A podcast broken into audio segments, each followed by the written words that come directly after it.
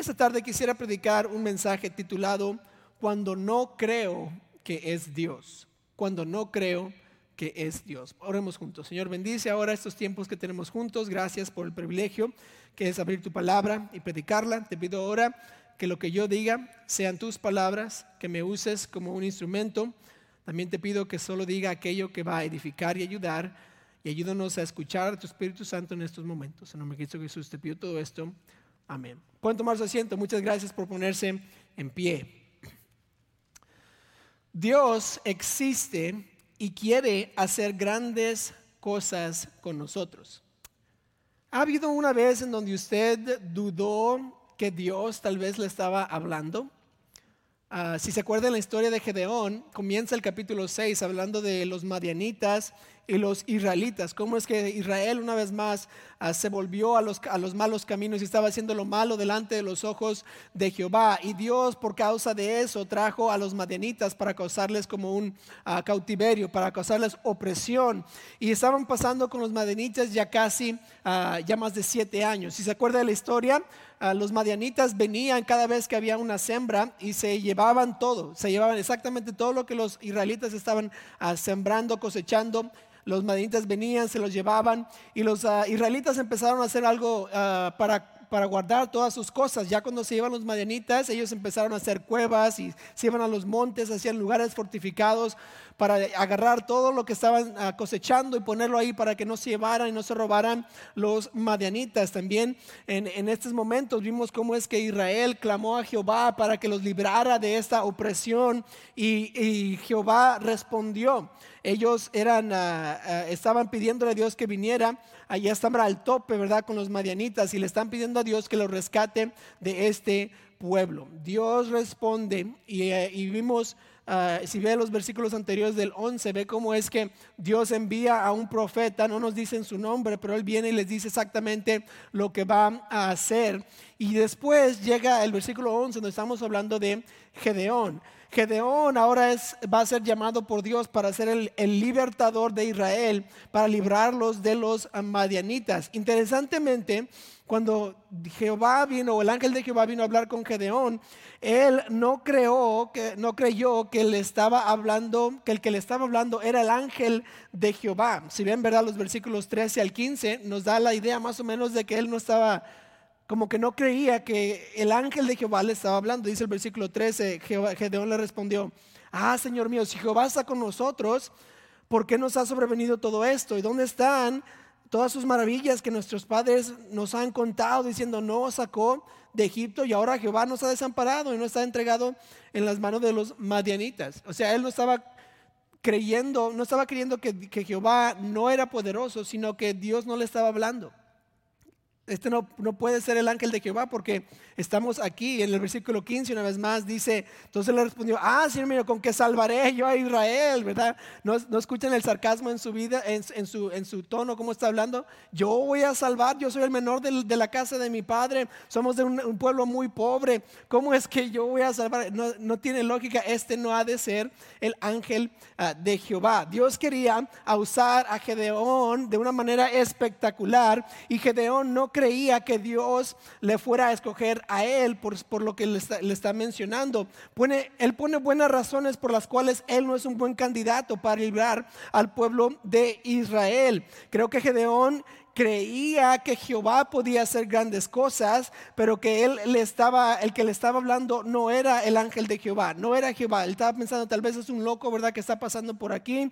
Ah, el ángel que vino de Jehová no tenía, ¿verdad? Alas ni nada, nada más era una persona normal, porque no vemos que él se, se temoriza como lo hacía antes, ¿verdad? Cuando el ángel se le apareció a María y José, inmediatamente se dieron cuenta que era un ángel. Aquí no nos dice que Gedeón hizo eso, sino que nada más está hablando con una persona y como que no le creía lo que estaba diciendo. Tal vez ah, como Gedeón, cuántas veces, ¿verdad? Pensamos que Dios no es el que me está diciendo lo que, lo que está pasando en mi corazón. Tal vez estoy en un mensaje, tal vez estoy leyendo la Biblia y digo, no, Dios no me podría estar diciendo esto a mí. Tal vez nada más estoy, emocional. A veces fue la foto que el misionero puso allá, me estaba tocando. No fue Dios el que estaba hablando mi vida. Pero tal vez como cristianos sí confiamos que Dios puede, pero estamos diciendo, pero Él no me va a usar a mí. O tal vez no me está hablando así. Yo creo que Dios es poderoso, pero lo que él dijo, cómo Dios me habló, no es, no es Dios hablándome, tal vez solo son mis emociones. Es interesante que en 1 Corintios 1:26 dice, pues mirad hermanos vuestra vocación, que no soy muchos sabios según la carne, ni muchos poderosos, ni muchos nobles, sino que lo necio del mundo escogió Dios para avergonzar a los sabios, y lo débil del mundo escogió Dios para avergonzar a lo fuerte, y lo vil del mundo y lo menospreciado escogió Dios, y lo que no es para deshacer lo que es, a fin de que nadie se jacte en su presencia. Interesantemente, cuando nosotros pensamos que Dios no me está hablando a mí, Dios no me puede usar a mí, es exactamente el, momento en donde Dios nos va a usar. Porque Dios no usa lo sabio de este mundo, sino lo necio. Él no usa lo fuerte del mundo, sino a lo débil del mundo. Y cuando yo me pienso que no puede ser Dios hablándome a mí, a mí para hacer cierta cosa, exactamente es cuando Dios me puede usar. ¿Por qué? Porque Dios se deleita en usar personas que no se sienten que son lo máximo. Él quiere usar a personas que le van a dar a Él la gloria por lo que está sucediendo en las vidas. El criterio de Dios para escoger una persona no incluye la inteligencia, ni la capacidad, ni la habilidad, sino la disponibilidad de cada persona. Si yo estoy dispuesto, Dios me puede usar, porque no son mis fuerzas, sino Dios a través de mí. En nuestra vida cristiana, ¿verdad? Siempre llegamos a un momento en donde Dios nos dice lo que quiere que a nosotros hagamos, y dudamos. Y tal vez no dudamos de que Dios puede, sino de que Dios me puede usar a mí. Y creo que aquí es donde está Gedeón. Entonces, ¿qué hago en esta situación? ¿Cómo me doy cuenta de que Dios sí realmente me está hablando a mí? Pues vamos a ver aquí tres acciones que yo voy a hacer, que yo puedo hacer para saber si es que Dios me está hablando si lo que estoy escuchando en mi corazón como un, silbo apacible, si la predicación me está tocando y si yo sé y quiero saber si esto es lo que Dios está diciéndome, aquí hay tres acciones que yo debo hacer para encontrar con lo que Dios está diciendo. Note la número uno, y esta es la primera acción, es dar ofrendas. Dar ofrendas. Note el versículo 15, lo que dice. Ah, Señor mío, con que salvaré yo a Israel. ¿ah? He aquí que mi familia es pobre en Manasés y yo el menor en la casa de mi padre. 16. Jehová le dijo, ciertamente yo estaré contigo y derrotarás a los madianitas como un solo hombre. Y él le respondió, yo te ruego que si he hallado gracia de ti, me des señal de que tú has hablado conmigo. Te ruego que no te vayas de aquí hasta que vuelva a ti y saque mi ofrenda y la ponga delante de ti. Y él respondió, yo esperaré hasta que tú vuelvas. Y entrando Gedeón preparó un cabrito y panes sin levadura de una efa de harina y puso la carne en un canastillo y el caldo en una olla y sacándolo se lo presentó debajo de aquella encina. Entonces el ángel de Dios le dijo, toma la carne y los panes sin levadura y ponlos sobre esta peña y vierte el caldo y él lo hizo. Y extendiendo él el ángel de Jehová el báculo que tenía en su mano, tocó con la punta la carne a los panes sin levadura y subió el fuego de la peña y el cual consumió la carne y los panes sin levadura y el ángel de Jehová desapareció su vista. Note el 22. Viendo entonces Gedeón que era el ángel de Jehová, dijo, ah, Señor Jehová, que he visto al ángel de Jehová cara a cara. Pero Jehová le dijo, pasa a ti, no tengas temor, no morirás. Y edificó ahí Gedeón altar a Jehová y lo llamó Jehová Salom, el cual permanece hasta hoy en Ofa de los abieseritas. Por el, versículo 22 yo creo que el ángel de Jehová no se le apareció como a María o a José, sino se le apareció como un hombre cualquiera. Y cuando él reconoció que era el ángel de Jehová, tuvo miedo, como cualquier persona ha tenido miedo cuando ve al ángel de Jehová. Y Dios le dice, hey, tranquilo, no te vas a morir, no temas. Como nos dice siempre, ¿verdad? Cuando, cuando ve, cuando, alguien ve un ángel, siempre dice, no temas, porque es, es, algo eh, em, eh, em, bien, bien este, emocionante, bien impresionante.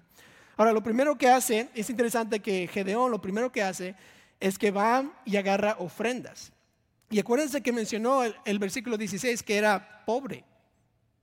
Pobre. Entonces, cuando él va a dar una ofrenda, está agarrando de un sacrificio que tenía que hacer. Si su familia realmente era pobre eh, y Dios le está llamando, lo primero que hace es va y da una ofrenda. Esta prueba que Gedeón estaba haciendo a esta persona, a este ángel, era una prueba que le costó a, a él para saber si es que Dios lo estaba haciendo.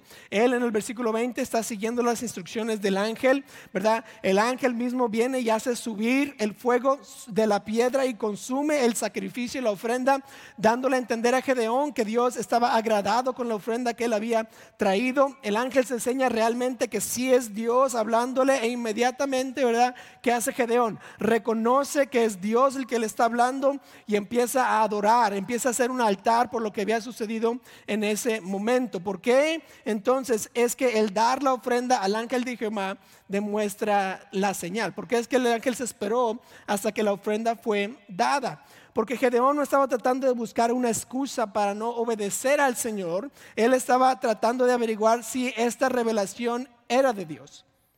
No estaba dudando eh, que si Dios podía, estaba dudando que este era Dios hablándome a mí. Y Dios Dios no responde como, ah, perdón, Gedeón no responde como respondió Moisés.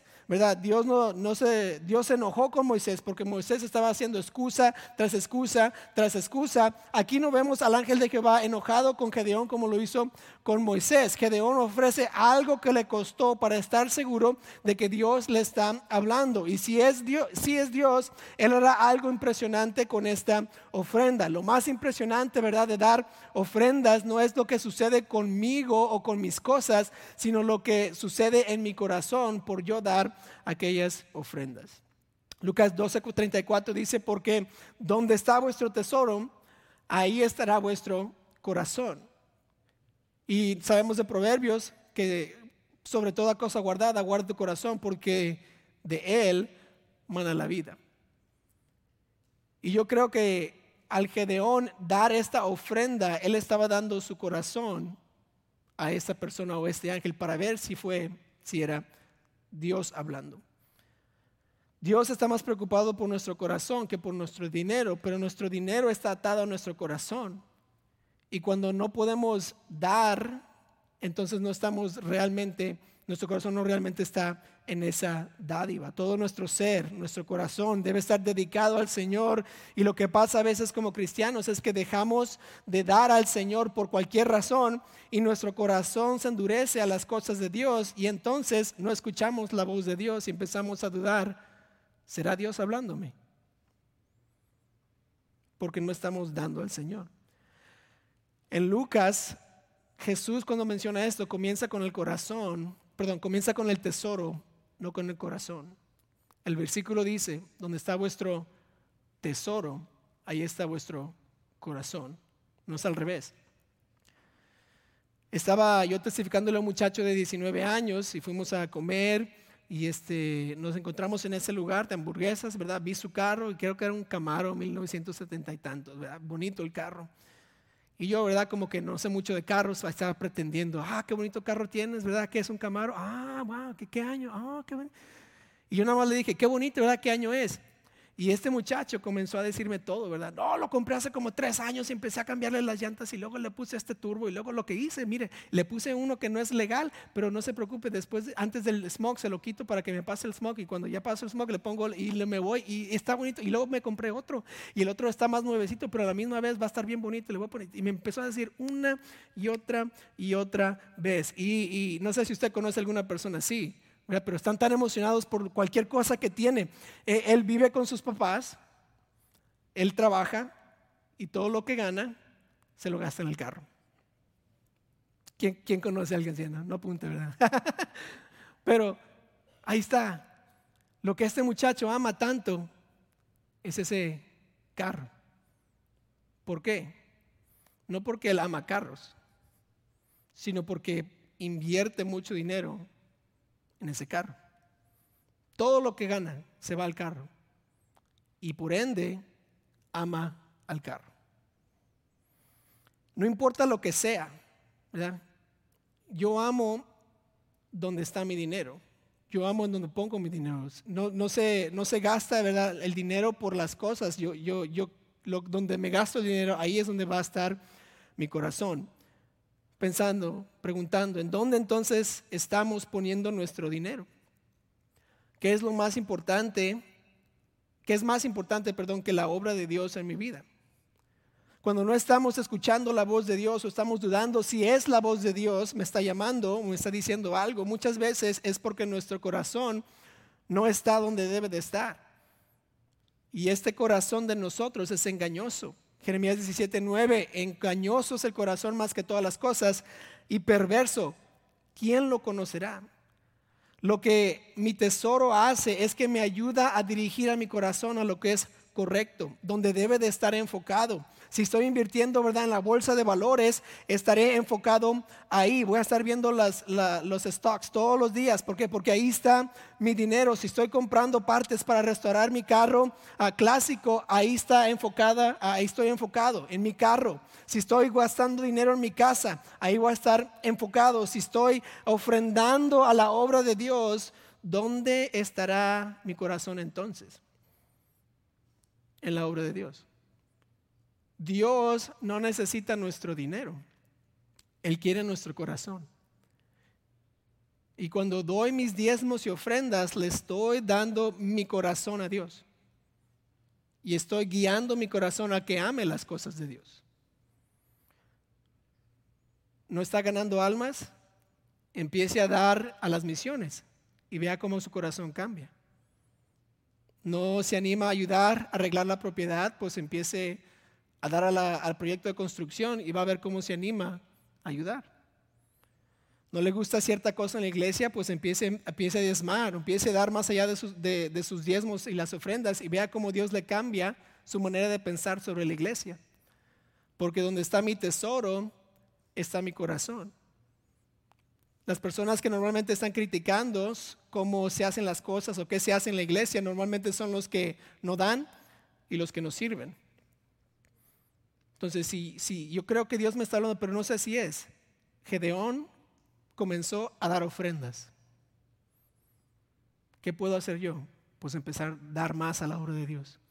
¿Por qué? Porque quiero que mi corazón esté en las cosas de Dios.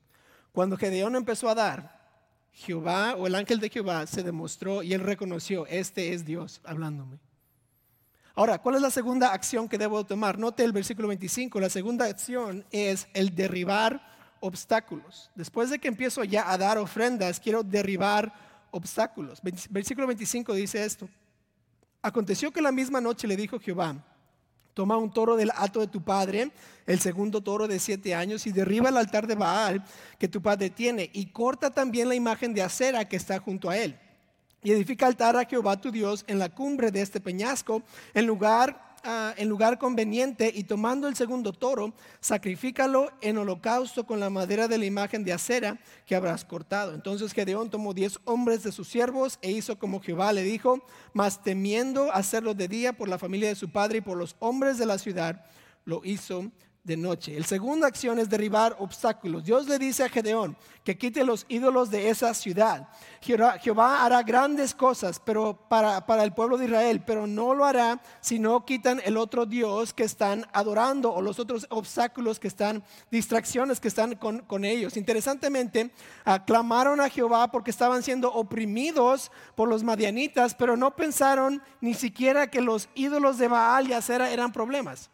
Estaban clamando a Jehová para, que los libere, pero todavía tenían al altar de Baal y a la imagen de acera ahí. Y no veían ningún problema con tener ambos. Quisieran, querían ser libres de la opresión por medio de la mano de Jehová, pero tenían su mano todavía atascada con los ídolos.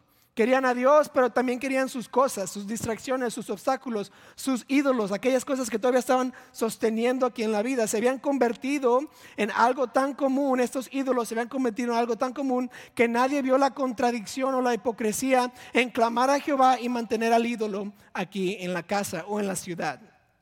Se, Baal y Acera eran algo común. Era, nadie pensaba que era algo malo. Era algo, algo contrario, ¿verdad? Ellos pensaban que era algo bueno tenerlos. Note lo que hicieron los del pueblo con Gedeón después de que se dieron cuenta de lo que hizo. Versículo 28 que dice, por la mañana cuando los de la ciudad se levantaron, he aquí que el altar de Baal estaba derribado y cortada la imagen de acera que estaba junto a él. El segundo toro había sido ofrecido en holocausto sobre el altar edificado y se dijeron unos a otros, ¿quién ha hecho esto? Y buscando e inquiriéndolo le dijeron, Gedeón, hijo de Joás, lo ha hecho. Entonces los hombres de la ciudad dijeron a Joás, saca a tu hijo para que muera, porque ha derribado el altar de, Baal y ha cortado la imagen de acera que estaba junto a él. Y Joás respondió a todos los que estaban junto a él, ¿contenderéis vosotros por Baal? ¿Defenderéis su causa? cualquiera que contienda por él, que muera esta mañana. Si es un Dios, contienda por sí mismo con que él derribó su altar. Aquel día, Gedeón fue llamado Jerobaal por esto. Ah, esto es, contienda Baal contra él para cuanto, por cuanto derribó su altar. El pueblo no estaba contento con deshacerse de los ídolos. Se habían hecho algo común, algo bueno para ellos. Ahora, leamos otra vez, ¿verdad? Lo que el papá de Gedeón dice en el versículo 31. Dice, ¿contenderéis vosotros por Baal? ¿Defenderéis su causa? Cualquiera que, que contienda por él, que muera esta mañana. Si es un Dios, contienda por sí mismo con el que derribó su altar. Si realmente estos ídolos eran tan poderosos, el papá de Gedeón les dice, Dejen que ellos hagan justicia. Que si, se les ofendió lo que sucedió, que ellos maten a, Gedeón, déjenlo. Y el, y el pueblo le escucha y le siguen. ¿Qué le hicieron estos ídolos a Gedeón? ¿Qué dice la historia? Nada. Después del que papá dijo, dejen a ver que estos dioses se hagan juicio. ¿Qué hicieron? Nada. Una marca para saber si algo, si algo me está estorbando es cuando lo dejo, nada malo me pasa. Nada sucede en mi vida. En otras palabras, cuando pienso que no puedo vivir sin cierta cosa y se me hace muy difícil dejarlo, pero al momento de dejarlo me doy cuenta que no lo necesito, entonces eso se había hecho un ídolo o un estorbo. Algo que era un obstáculo para yo seguir adorando al Señor. Escogí la palabra obstáculo porque muchos de nosotros no pensamos que tenemos ídolos. Todos pensamos, yo de los ídolos los dejé cuando dejé la iglesia católica. Ahí está mi San Judas Tadeo, está allá en la iglesia católica, no me lo traje conmigo. Pero, ¿se acuerdan ustedes eh, los celulares cuando vinieron a, a hacer algo popular? Yo me acuerdo mi primera experiencia con un celular. Estaba en México, enfrente de la iglesia donde yo crecí, y mis tíos estaban ahí en el carro, ¿verdad? Y yo creo que tiene unos 10 años, 11 años tal vez. Y luego mi, mi tía saca su celular de su bolsa, y usted se acuerda, ¿verdad? Una cosota así, grandota. Y la saca y la pone a cargar. Y yo dije, tía, ¿qué es eso? Es un celular, mi hijo. ¿Qué hace? hace llamadas. ¿Y, qué, y empezó a decir, no, es el celular y lo que pasa es que le, marcas el plan, ¿verdad? Y luego cuando le haces, y llamas a las personas y lo que haces es toda la noche lo dejas cargando porque si no se descarga la batería y solo te dura unas ocho horas, entonces tienes que apagarlo cuando no lo necesitas y lo prendes cuando lo necesitas. Y me empezó a decir, y luego me dijo al final, y un día tú vas a tener uno. Y dije, no, nunca voy a ser tan rico para agarrar un celular pero eso fue ya hace, en el 1999, tal vez, 1998, hace años. Pero ahora los celulares se han convertido en algo muy común y popular. ¿Verdad? Es un símbolo de estatus a veces. ¿Cuál tienes tú? El 12 Max Pro. eres rico. No, no, no lo agarré en pagos. mira, me dieron una ganga, en mi teléfono anterior y este está más barato. Y, ay, no ¿Tú cuál? Samsung S20 Ultra. ah, qué bonito. Y estamos todos, ah, lo necesito, lo necesito. Pero realmente si lo dejáramos en casa por, ah, una semana o si compráramos un teléfono, ¿verdad? Menso, no un smartphone, un, teléfono menso, ah, sobreviviríamos. Antes, del 2000 que nadie tenía teléfonos celulares y todos que estábamos bien. Nada sobre, pero ¿qué ha pasado? Interesantemente, como este aparato se ha convertido en un Dios para nosotros. Todo lo sabe, todo lo tiene. Le hago cualquier pregunta y me responde. Me lleva a cualquier lugar que quiero. Y si no lo tengo, ay no. ¿Qué va a pasar? No voy a poderle hablar a mi hijo. ¿Y mi papi? ¿Cómo va, cómo me va a llamar? Pero hemos vivido sin él por años. Si me lo fueran a quitar o robar y si se me quiebra, ¿qué pasa? Nada. Sigo sobreviviendo. Puedo ir a la tienda y comprar de todas maneras. Ahora, es lo que yo pienso. No estoy diciendo que los celulares son un ídolo, hermanos, pero es un ejemplo de lo que a veces sucede en nuestra vida. Llegamos a un momento en donde agarramos una cosa, un trabajo, una persona, un objeto, y llegamos a decir, no puedo vivir sin él. Y es tan común que cuando alguien dice, oh, deja eso porque quieres servir al Señor, no puedo. es mío, no voy a sobrevivir sin él. Deja que el carro, no, es que lo necesito. No, necesitas darle más dinero al Señor, necesitas darle tu corazón al Señor, deja eso. No, no, es que es mío, es que lo compré. Y la pregunta es, si lo dejara, ¿qué pasaría? Nada. En vez de poner, ¿verdad? Tal vez atención en el mensaje, estamos mandando mensajes, ¿verdad? Porque no puedo vivir sin Él. En vez de estar involucrados en ganar almas, ir al Señor, no, tengo que arreglar mi carro porque lo amo tanto, porque le compré esta parte y tengo que ponérsela, porque es, es, el turbo. En vez de hacer cosas para el Señor, empezar a orar o lo que sea, empezar a tener devocionales en casa, estoy pidiendo la tele y el Netflix dice, es que lo necesito para mi entretenimiento. Y si no lo tengo, me voy a aburrir en casa. ¿Qué hago? Lee la Biblia. Pero si lo fuera a dejar, ¿qué pasaría? Nada. Y estos obstáculos se convierten en ídolos porque nos impiden escuchar al Señor, nos impiden seguir al Señor. Y a veces ni siquiera pensamos que son ídolos, pero nos quitan tiempo, nos quitan dinero. ¿Y qué es lo que Dios requiere? Tiempo y dinero. Si lo dejo en mi vida, ¿qué pasará? ¿Podría servir al Señor mejor? Sí. Ahora no me malentienda yo no me voy a deshacer de mi teléfono, pero debo de tenerlo en su lugar. No debe ser mi Dios, no debe de estar siendo obstáculo. Si el obstáculo es un teléfono, quíteselo, cómprese un teléfono menso, ok, yo le doy permiso.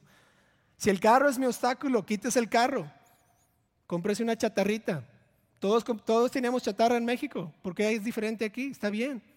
Si es un obstáculo, no lo, no lo tenga. ¿Por qué? Porque tengo que deshacerme de los obstáculos. Si Dios me está hablando y quiero saber si Él está hablando, tengo que empezar a dar más ofrendas, tengo que darle a Dios mi corazón y también quitarme los obstáculos, deshacerme de estos obstáculos. Ahora tercero, ¿qué debo de hacer? ¿Qué, ¿Cuál es la acción que debo de tomar? Debo de demostrar compromiso. Demostrar compromiso. Versículo 33, note lo que dice. Pero todos los madianitas y amalecitas y los del oriente se juntaron a una y pensando, pasando acamparon en el valle de Jezreel. Entonces el espíritu de Jehová vino sobre Gedeón y cuando éste tocó el cuerno, los abieseritas se reunieron con él y envió mensajeros por todo Manasés y ellos también se juntaron con él. Asimismo envió mensajeros a Aser, a Zabulón y a Neftalí, los cuales salieron a encontrarles. Y Gedeón dijo a Dios, si has de salvar a Israel por mi mano, como has dicho, He aquí que yo pondré un vellón de lana en, la era, y si el rocío estuviera en el vellón solamente, quedando seca toda la otra tierra, entonces entenderé que salvarás a Israel por mi mano, como lo has dicho. Gedeón seguía aquí con dudas que si esto era lo que Dios quería, ah, pero de todas maneras siguió hacia adelante. Cuando hablamos de Gedeón, normalmente pensamos aquella persona que puso el vellón y que el rocío estuvo alrededor y que se mojó y luego al revés lo hizo. Pero eso no es antes de que él hizo algo por el Señor. ¿Sí notaron? El, Espíritu de Jehová vino sobre él y empezó a llamar y empezó a reclutar a las personas de diferentes tribus para empezar el ejército e ir contra los madianitas. Y mientras él está haciendo algo por el Señor, da eso del vellón, ¿verdad? Si es lo que tú quieres, por favor, dímelo una vez más. Antes de que me meta en una batalla y pierda miles de personas y empecemos a ver sangre y todo eso, dime que, es, que, que si eres tú que quieres que haga esto. Pero de todas maneras estaba haciendo algo. No estaba sentado esperando que Dios le dijera sí antes de que hiciera algo. ¿Sí lo vieron? Él estaba diciendo, Dios me dijo que, Él va a librar a, Israel de la mano de los manitas por mi mano. Entonces, ¿qué voy a hacer? Voy a reclutar. Vamos, vamos, tenemos que ir a la guerra, vénganse, vénganse. Y empieza a llamar, empieza a mandar cartas y lo que sea. Y la gente empieza a venir. Y ya cuando la gente empieza a venir, dice, ok, ¿realmente es lo que tú quieres que yo haga, Señor? No, no es que, una vez más, que Gedeón no creía que Dios no podía sino estaba confirmando que esta era la voluntad de Dios. Gedeón demostró compromiso a lo que Dios ya le había dicho ah, y empezó a hacer algo, empezó a hacer lo que él sabía que necesitaban hacer. Es más fácil dirigir algo que ya está en movimiento que hacer algo que empiece. Uno de los entrenamientos que teníamos en el entrenamiento básico de la naval eh, fue el cómo sacar a un barco del puerto, cómo irnos. Interesantemente pasamos una semana ah, aprendiendo cómo hacer esto. Y no importaba cuál era el trabajo de las personas, sea ingenieros, sea médicos, sea personas que, ayudan en, la, popa, en, todo eso, ¿verdad? Eh, todos tenían parte en cómo sacar a un barco del puerto. Entonces, Ah, había muchas posiciones. Una de las era, era las, las cuerdas y las, las, ah, las, sogas eran algo así de, de grandes y era el, trabajo de unas cinco personas darle vueltas a las sogas, ¿verdad? Y sacarlas del, del barco. Y otras, otra el, el, mandar, ¿verdad? De ahí a los, los, comandos de arriba. ¿Qué, ¿Qué, vamos a hacer? ¿Cuándo lo vamos a hacer? Y no podías poner tu rodilla en, en el piso del barco porque entonces este, te raspabas mucho y, y todos tus uniformes se iban a, a, romper. Y había muchas, muchas cosas que hacer. Entonces, para un barco de, de, de normal, ¿verdad? De unos 100, 150 personas, se necesitaban unas 80 de ellas para sacar a un barco de la bahía, del puerto, para que fuera a alta mar. Pregunta, ¿cuántas personas se necesitaban para manejar el barco ya que el barco estaba en alta mar? Una. Una persona en el timón. Normalmente eran uno o dos que se quedaban despiertos en la noche para dirigir al barco a donde se iba a ir. Para sacarlo de la bahía, unas 80. Para mantenerlo en, curso, solo una. Y muchas veces como cristianos estamos esperando a que Dios nos diga exactamente qué hacer y nos sentamos y esperamos. ¿Verdad? En vez de comenzar a hacer lo que ya sé que tengo que hacer. Si yo le preguntara a usted, ¿qué es lo que un cristiano debe de hacer? ¿Qué me dirían? ¿Servir? ¿Testificar? ¿Dar diezmos y ofrendas? ¿Amar a tu, vecino? Cuatro fáciles, ¿verdad?